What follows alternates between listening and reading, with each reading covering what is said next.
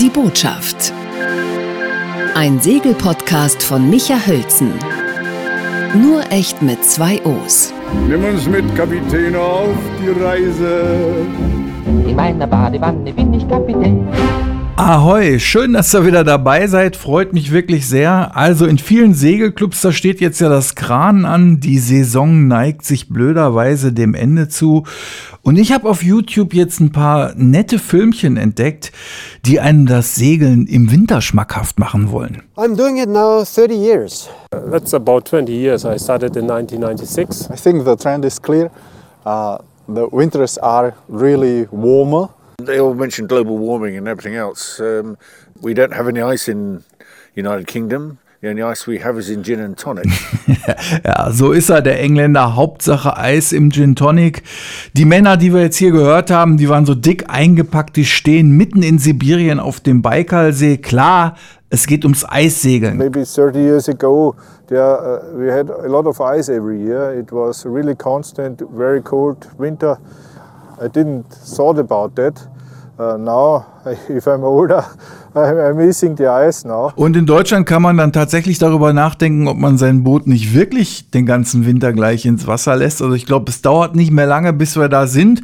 Und bis dahin können wir dann ja darüber nachdenken, ob Eissegeln nicht vielleicht doch das Richtige für uns ist. It was a very windy day and very soft ice.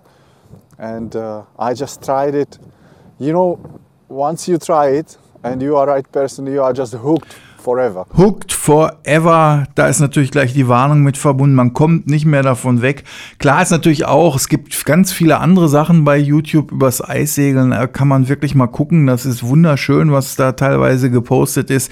Die beiden, die ich jetzt gepostet habe, die finde ich ganz besonders schön, weil die eben ästhetisch sehr schön gemacht sind, schön produziert und man sieht diese riesigen monotonen grauen Eisflächen und dann schießen da so diese bunten Segel drüber. Absoluter Surftipp.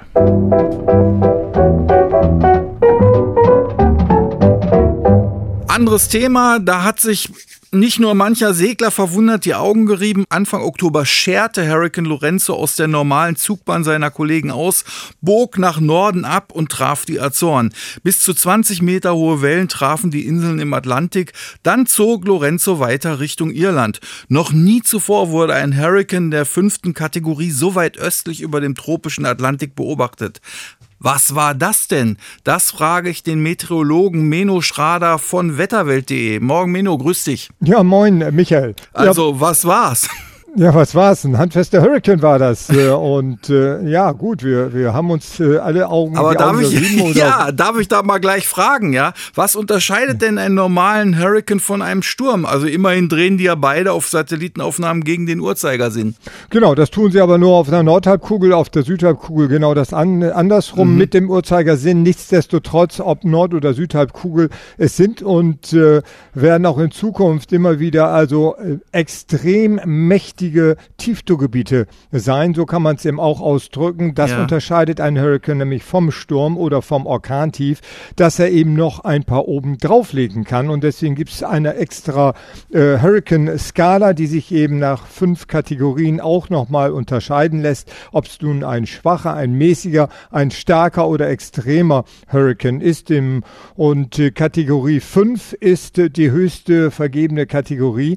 Also daran kann man dann auch schon mal ablesen, das ist nicht nur irgendein Hurricane oder Wirbelsturm, sondern ein, naja, dann kommen solche Begriffe ins Spiel, Super Hurricane oder ja. auf der Südhalbkugel auch in der letzten, mal in den letzten ein, zwei Jahren öfters aufgetauchten Super Taifune. Das war eben ein Super Hurricane Lorenzo ist ja. sein oder war sein Name. Er existiert ja mittlerweile. Ja, er existiert nicht mehr. Ähm, aber so nur mal, da, dass ich es verstanden habe, äh, sozusagen die Tiefe des Luftdruckabfalls, äh, da gibt es offensichtlich irgendwann äh, eine Form von Gefälle oder ein Wert von Gefälle. Wenn der überschritten ist, dann spricht man von einem Hurricane oder wie? Nee, nicht äh, jetzt einem Luftdruckabfall unbedingt. Wir haben durchaus auch Orkantiefs über dem Nordatlantik, die auch bis in die Nordsee manchmal reinkommen, in mhm. den Wintermonaten. Die haben ein einen Kerndruck von 960 oder 950 Hektopascal. Okay. Das hat manches Mal eben auch der, der Hurricane. Äh, es kommt aber auf die Windgeschwindigkeiten an. Also die Stärke seiner Böen und die Windgeschwindigkeiten, die diktieren also die Tatsache, dass es sich äh, um einen Hurricane handelt und eben auch die Struktur und die Art und Weise, wie er entstanden ist. Okay, jetzt bin ich mal, stell dir mal vor, ich bin jetzt der Hurricane Lorenzo. Ich bin jetzt da so auf meiner Bahn. Ich denke mir so, ach, ich mach's wie alle anderen. Ich ziehe einfach da nach Westen. Bietet sich ja auch an, so ein bisschen mit Passatwindzone und so. Schön der Atlantik an der Stelle schön warm. Da kann ich mir ein bisschen meine Energie aufladen. Was ist denn da bei Lorenzo dann schiefgelaufen? Warum schert der dann auf einmal nach Norden Richtung Azoren und später dann ja sogar Richtung Irland aus. Das ist tatsächlich eine gute Frage, weil es äh, nicht äh, sofort ersichtliche Gründe gibt. Äh, da spielen eben manche kleine unterschiedliche Entwicklungen in der Atmosphäre. Ein kleiner Kick hier, ein kleiner Anstoß da, äh, dann wiederum irgendwie ein Impuls, dass also diese Rotation richtig gut in Gang kommt. Vielleicht äh, dadurch, dass äh, ein bisschen wärmeres Oberflächenwasser in dem Gebiet, wo jetzt dieser Hurricane abbiegen möchte, dann auch ein bisschen wärmer ist und noch mehr Energie spendiert oder nach Norden sich so eine Spur auftut, wo dann der Ozean mehr Feuchtigkeit, Wärme, Energie zur Verfügung stellt. Das sind also nicht immer sofort erkenntliche, für den Menschen erkenntliche ähm, Ursachen.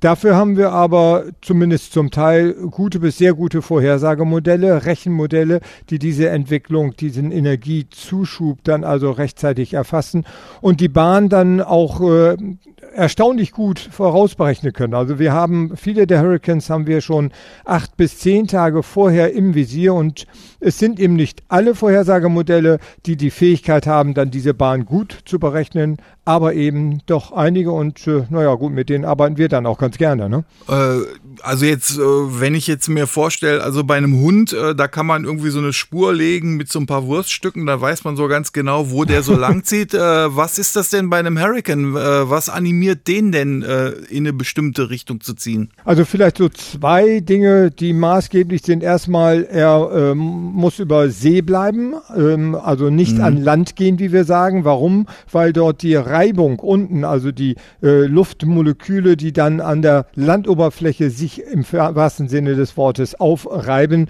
verlieren dann also so viel Energie in der Rotation, dass dieser Hurricane über Land ganz schnell sich abschwächt oder auch eben zügig zusammenbricht. Okay. Also Wasser ist dann guter Untergrund, schön glatt und gleichzeitig spendiert das Wasser also auch noch die Energie über Verdunstung. Das heißt, es muss auch eine bestimmte Wärme haben. Ähm, allerdings ist das eben, ja, das ist das das Sensationelle, äh, übrigens nicht nur mit Lorenzo, sondern auch schon mit ähm, Gab es schon andere davor? Januar ja. 2015. Mhm. Im Januar, also wo eigentlich auch das Wasser kalt genug sein sollte, dass ein Hurricane entsteht, ist damals also auch schon mal ein erster kleiner Wirbelsturm über die Azoren hinweggegangen. Okay. Ähm, aber es reicht also eine bestimmte Temperatur und damit Verdunstungsrate, um so ein System in die Gänge zu bringen und aber auch am Leben zu halten. Dazu braucht es auch eine gewisse Scherung in der vertikalen Entwicklung der Windrichtung die dann also diese Rotation aufrechterhält. Ah, okay, verstehe. So ein bisschen wie bei so einem Jojo, den man so auch ja, ja wo man so Energie induzieren muss, damit der dann anfängt äh, zu drehen. Da gibt es auch so einen ganz bestimmten Punkt, wo es dann auf einmal übertragen wird. Das ist ja total interessant. Äh, was hat das denn jetzt für Auswirkungen dann für die Schifffahrt? Also, oder hat es schon welche? Überlegt man da schon, dass man Routen vielleicht irgendwie so ein bisschen verändern muss? Naja, gut, wir machen ja auch viel in Berufsschifffahrt und Routen, ja nicht nur Freizeit, äh, Wassersportler, Segler vor allem, sondern eben auch zunehmend immer mehr Berufsschiffer, äh, Schiffe, das weltweit. Und da ist natürlich ein ganz wichtiger Fokus auf solche Wettersysteme. Mhm die ja nicht nur viel Wind bringen, sondern eben auch eine unglaubliche Welle. 20 Meter hast du genannt. Ja. Gut, wurden zum Teil von den Medien so veröffentlicht. 15 Aber bis 18 hab, sind, ja, glaube ich, ja. die realistischeren. genau, das, sind, da, da, das ist ja dann irgendwie so ein bisschen auch äh, vielleicht dann irgendwie so Seefahrerlatein. Aber ich habe tatsächlich mir die Aufnahmen auch angeguckt. Es gibt da bei YouTube so ein paar Aufnahmen von den Azoren. Das war schon, also ja, aber das ist schon gewaltig. Also und letztendlich, ähm, also da war das Meer richtig in Aufruhr, kann man schon so sagen. Ist für die Schifffahrt dann natürlich eher problematisch. Ja, absolut. Also selbst die Begrifflichkeit Aufruhr und da war schon was los, äh, sind nur eine schwache Ausdrucksform dessen, was da wirklich äh, abgeht. Also äh, Wasser ist tausendmal dichter als Luft, hat also eine unglaubliche Kraft, wenn die dann, und das muss keine 18 Meter Welle sein, auch mhm. eine 13, 15 Meter Welle hat so viel Kraft und kann so viel kaputt machen. Dazu kommen enorme Regenmengen aus diesen Hurricanes heraus. Meist sind die schlimmsten Wetterfolgen sind einerseits eben die Zerstörung durch Wasser in der, durch Wellen und auch äh, Überflutung. Mhm. Und die zweite ist eben diese unglaubliche Menge von Wasser, das von oben runterkommt in Form von Regen und dann zu großen Murenabgängen und zu Unterspülungen führen. Der Wind ist nur ein Teil dessen, was dann also diese großen Schäden verursacht. Ja. Und es ist eben unsere Aufgabe, ja auch als Wetterdienstleister, der wir da sind, mhm. eben die Aufgabe, die Schifffahrt, um solche Systeme zu lenken. Dafür haben wir sie rechtzeitig im Blick und mhm. tatsächlich äh, findet dahingehend dann also eine ja, ein, ein Routing, ein sehr enges Routing statt, wo wir Tag für Tag mit den Schiffen in Verbindung sind und die auf einen sicheren Kurs eben bringen, dass sie nicht ansatzweise in die Fänge eines solchen Wirbelsturms kommen. Denn da ist ähm, ja, da ist manches Schiff dann äh, verloren. Werden wir solche Wetterphänomene in Zukunft öfter beobachten können? Äh, mit deutliches äh, Ja. Also das, äh, der erste Hurricane, ich habe zwar Alex schon genannt, Januar 2015, das war ein ganz kleiner, der ist danach dann also auch ganz schnell äh, zerfallen. Mhm. Aber der äh, echte erste richtige mit Kategorie 3 klassifizierte war Ophelia im Oktober 2017. Dann letztes Jahr hatten wir sogar zwei, einen in Portugal und einen sogenannten Medicane, das ist ein ein Hurricane im Mittelmeer und damit aber auch eben im Euro europäischen Bereich äh, 2018 und jetzt Lorenzo mit seinen äh, Spitzenwindgeschwindigkeiten von 85 Knoten, das sind also weit über 160 Kilometer pro Stunde gewesen. Und dieser Reigen, der noch vor wenigen Jahren unvorstellbar war, dass es mal in Europa Wirbelstürme geben könnte, hat sich mittlerweile selbst erklärt und es wird in Zukunft noch mehr von diesen Wirbelstürmen bei uns in Europa, in den europäischen Gewässern geben, weil es eben immer wärmer wird, nicht nur die Luft, auch das Wasser. Und das ist der Energiespender letztendlich für so einen Wirbelsturm. Meno Schrader von wetterwelt.de hat uns das mal alles schön auseinanderdividiert und ich habe mir so ein bisschen vorgestellt, Meno, du hast andere Leute haben Bilder von Enkelkindern auf ihrer Kommode stehen, bei dir stehen wahrscheinlich Wirbelstürme mit mit den liebkosenden Namen da drauf, oder wie? Nein, das sind schon doch meine beiden Töchter, die bei mir auch stehen. Alles klar. Du, das war sehr schön. Vielen Dank für diese Erklärung. Ja, gerne. Wir haben die Crusader ja jetzt inzwischen in Berlin wieder festgemacht und die liegt hier und die kann man segeln, da kann man schön auf dem Wannsee rumfahren. Und als wir auf dem Weg zurück waren von unserer Reise von der Ostsee über die Oder nach Berlin, da ereilte uns eine E-Mail über die Website äh, und in der ich sag mal, warum fahrt ihr denn jetzt eigentlich nach Berlin zurück? Ihr könntet euch doch eigentlich auch einen Liegeplatz hier in Polen organisieren und dann habt ihr direkten Zugriff auf die Ostsee und es ist ein ganz tolles Segelrevier. Ist doch total bekloppt, dass ihr da auf den engen und begrenzten Wannsee, Mögelsee, whatever zurückfahrt macht, denkt doch mal darüber nach. Und derjenige, der uns die, diese E-Mail damals geschrieben hat, das war Matthias und der sitzt jetzt neben mir. Hi Matthias. Hi, Micha, grüß dich.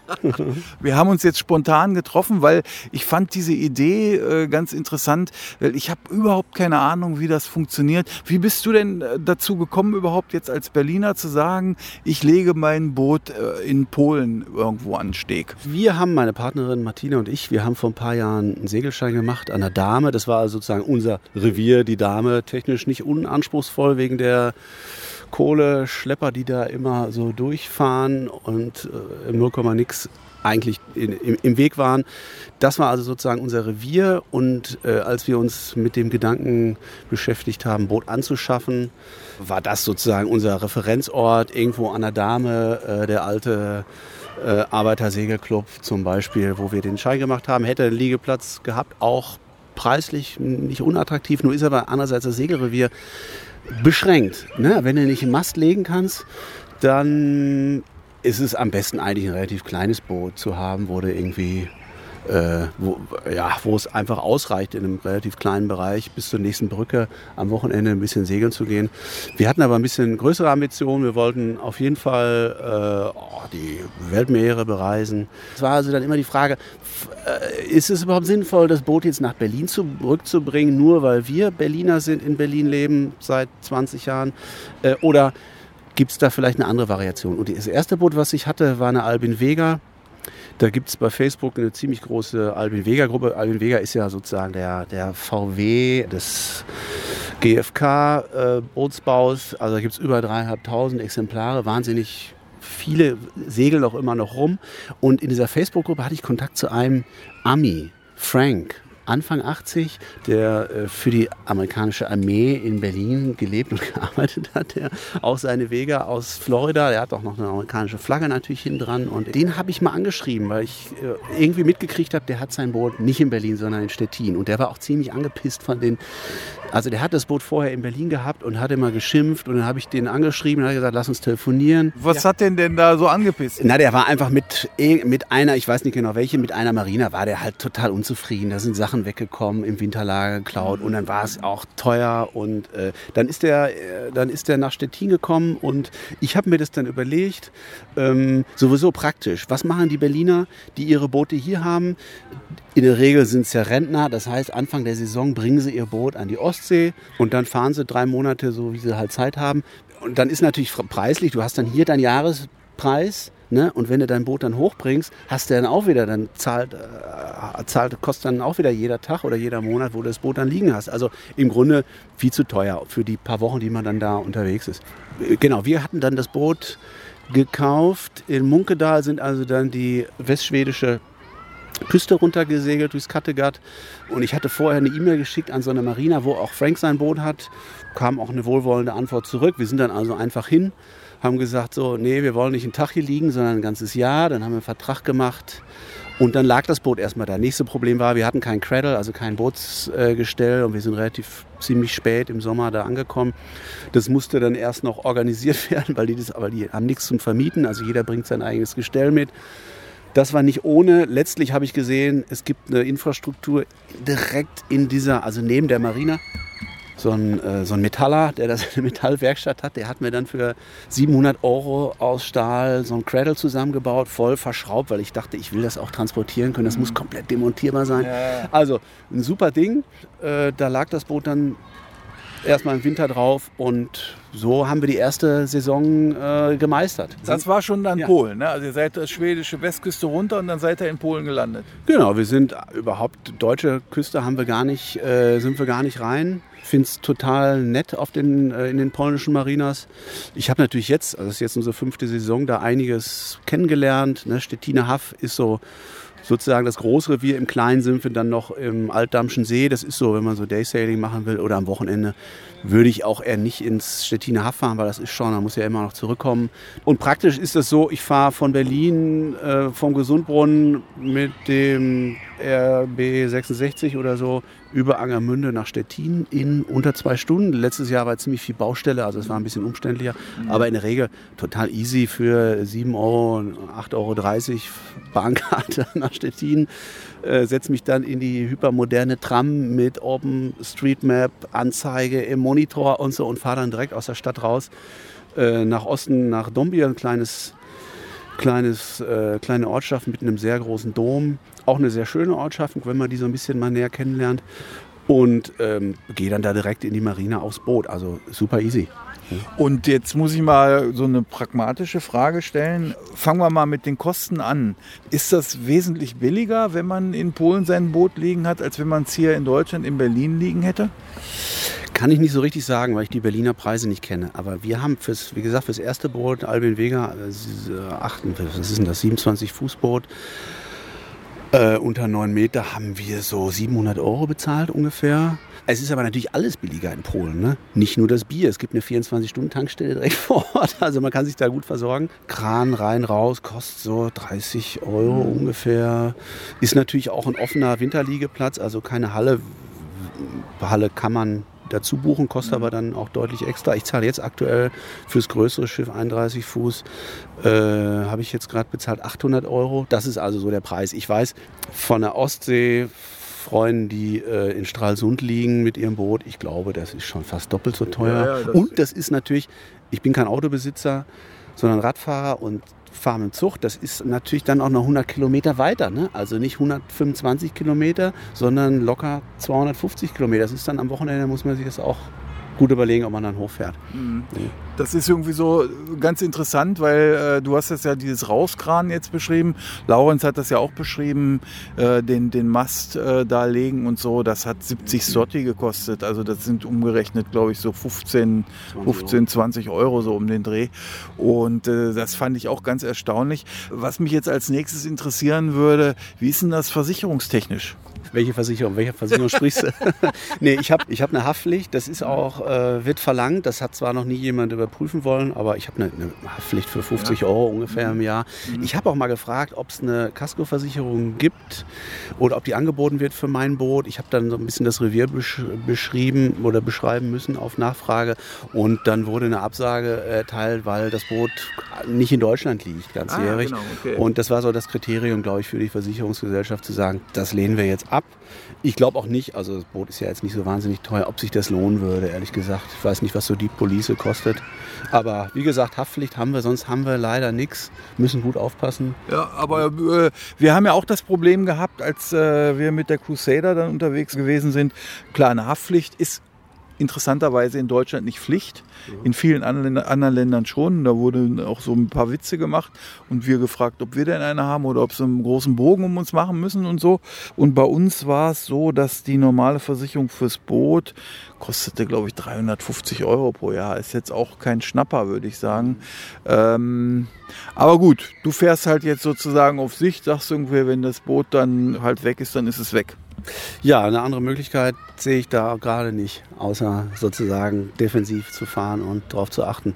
Was würdest du denn sagen? Ähm, das klingt jetzt alles äh, ganz cool. Ist auch ein offensichtlich ein äh, spannendes Revier. Und äh, die Polen sind ja auch sehr, ein sehr freundliches Volk. Wir waren da auch mal bei diesem ASZ in Stettin äh, und ich fand das großartig. Und das ist ja alles so ein bisschen, das hat ja auch so, das so ein bisschen mehr Basic, so äh, wie man sich, wie ich mir das eigentlich so wünsche. Ja, also dieses äh, so stiff upper lip mäßige Segeln mit äh, weißem Jackett und so finde ich jetzt sowieso nicht so attraktiv. Wie ist das da, wo du da jetzt bist?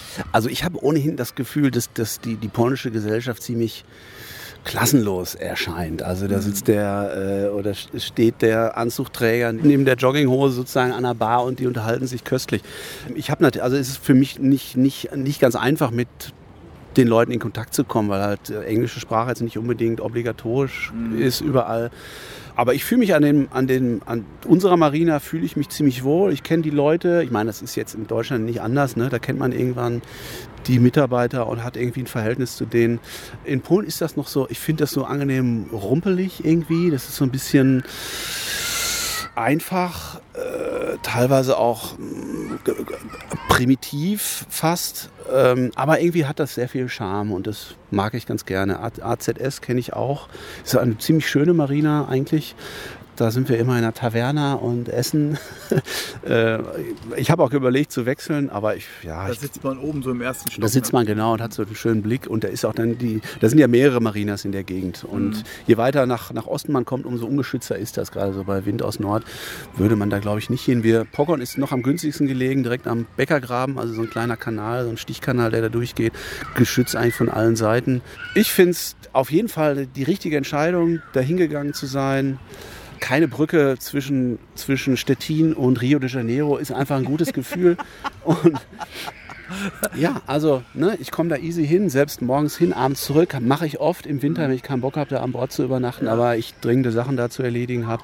Ja, klingt eigentlich Ne? ganz Ich gut. bin in Berlin auch überall eine Stunde hin unterwegs ne, mit der Bahn und so. Also Ja, es ist ein tolles Revier. Es wäre vielleicht noch schön, wenn man in Berlin auch noch irgendwie eine kleine Jolle hätte. So, so, Oder so. ein, Ja, ja, Zweitschiff, ja. ein Zweitschiff in Berlin wäre noch, wär noch eigentlich das, äh, ja, das Beste. Okay. Äh, äh, letzte Frage zu den Finanzen. Ähm, in Berlin ist es ja so, du zahlst für den Liegeplatz und dann bezahlst du aber eben auch eine Einstandsgebühr und eine Vereinsgebühr. Wie ist denn das in Polen geregelt? Äh, zahle ich nicht. Ich bin noch nicht im Verein. Mir ist auch noch keine Mitgliedschaft angeboten worden. Also du hast quasi diese 600 Euro äh, Jahresgebühr und that's it. Na, aktuell sind es 800. Ja, ja, das ist alles. Das das Kran ist natürlich nicht inklusive, äh, aber das war's. Sehr attraktiv. Ich finde auch diesen Aspekt mit der Verkehrsanbindung, den finde ich schon ziemlich spannend. Wie viele Deutsche gibt es da, die da irgendwie so ein ähnliches Modell verfolgen, wie du das machst? Also Deutsche gibt es tatsächlich nicht so viele, auch wenn mir immer mal welche begegnen. Äh, Aber jetzt bei uns in der Marina, es gibt wie gesagt Frank mit seiner deutschen Familie, er hat auch zwei Töchter. Dann gibt es noch einen Schweden, ne, der auch ganzjährig da auf seinem Boot lebt. Es gibt noch einen Norweger, der äh, in Norwegen als Fischer arbeitet und dann regelmäßig da runterkommt. Es gibt schon so eine internationale Community. Aber die ist da schon, würde ich sagen, auch ziemlich assimiliert tatsächlich. Ne? Also wenn wir da zusammen abends ein Bier trinken, dann nicht nur sozusagen die Exilanten, sondern dann sind da auch Polen. Aber ich habe natürlich, ich habe, würde ich sagen, auch mehr Kontakt zu meinen unmittelbaren polnischen Ja. Bootsnachbarn als zu denen, die dann irgendwie drei Stege weiter da ihr Boot Ja. haben. Aber man begegnet sich natürlich trotzdem so als hatten- Expats Ja, und ja. Ne, unterhält sich. Hat mich jetzt einfach nur interessiert, wie viele Menschen das auch eben schon attraktiv finden und als Möglichkeit so entdeckt haben für sich. Es ist ja, also Pogon ist unter den deutschen Seglern, glaube ich, ziemlich bekannt, weil Pogon ist, wenn man von Berlin über die Kanäle nach Stettin äh, fährt, ist das der erste Hafen gleich hinter der Brücke rechts, wo die Berliner den Mast stellen. Also die Berliner kennen Pogon, weil die haben einen großen Mastkran. Nur ist es wahrscheinlich für die meisten nicht so eine weitergehende Überlegung wert, das Boot gleich da zu lassen, weil die halt gerne auch in Berlin aufs Boot gehen und im Winterlager da basteln und so, was, für, was ich alles verstehen kann. Aber wie gesagt, für mich ist halt Pogon Stettin die richtige Lösung. Ja, und klingt- ja, Klingt total spannend. Gucke ich mir jetzt gleich, wenn ich nach Hause komme, mal gleich auf Google Maps genauer an, dass ich da so einen Überblick bekomme. Und da sind wir beim Stichwort angucken. Du hast eingangs erzählt, als wir uns hier getroffen haben, du bist Fotograf und äh, du machst, so wie wir uns dem Segeln so ein bisschen äh, nochmal auf eine andere Art über diesen Podcast genähert haben, äh, machst du das äh, darüber, dass du sowohl fotografierst als auch filmst. Kann man da irgendwas von dir sehen im Internet? Das ist ja eine großartige Möglichkeit, dass ich hier gleich meine Seite annoncieren darf. Also ich habe einen YouTube-Channel. Äh, mein Name ist, glaube ich, zu kompliziert. Was, also man müsste wahrscheinlich suchen nach Tova, Tango, Oscar, Victor, Alpha. Äh, ist, heißt das Boot Tova Cruising. Ich habe auch mal so eine Webseite aufgesetzt, die ist aber, glaube ich, nicht, äh, das ist eher nicht so günstig. Also ich habe ein paar Filme äh, bei YouTube. Das alte Boot hieß Sarabande, Familientouren mit schöner Atmo. Könnt ihr gerne mal reingucken, würde mich freuen. Ja. Vielen Dank, dass du dir die Zeit genommen hast. Jetzt wissen wir so ein bisschen besser Bescheid, wie es in Polen so läuft. Vielen Dank. Ja, gerne. Zack und schon ist auch Folge 28 von Die Botschaft wieder vorbei. Was mich tatsächlich ganz dolle interessieren würde, wäre, wie gefällt euch so die neue Form? Also es ist ja noch nicht ganz fertig. Ist das okay, mehrere Beiträge hintereinander zu machen, auch mal so auf YouTube-Geschichten hinzuweisen? Ich habe auch noch so eine Idee, eventuell so ein bisschen Segelpoesie mit reinzubringen. Da gibt's wirklich Leute, die ganz tolle Sachen gemacht haben. Oder vielleicht habt ihr ja sogar noch eine Idee, was in den Segelpodcast unbedingt rein müsste. Immer her damit. Also ich bin wirklich scharf drauf, von euch auch Feedback zu bekommen, weil das macht dann einfach viel mehr Spaß und man kann viel mehr auch so ein bisschen gucken, dass man den richtigen Ton trifft. Würde mich freuen, von euch zu hören. Bis dahin, Tschüssikowski. Seien Sie auch beim nächsten Podcast dabei, wenn es wieder heißt. Komm bald wieder, bald wieder nach Haus. In meiner Badewanne bin ich Kapitän.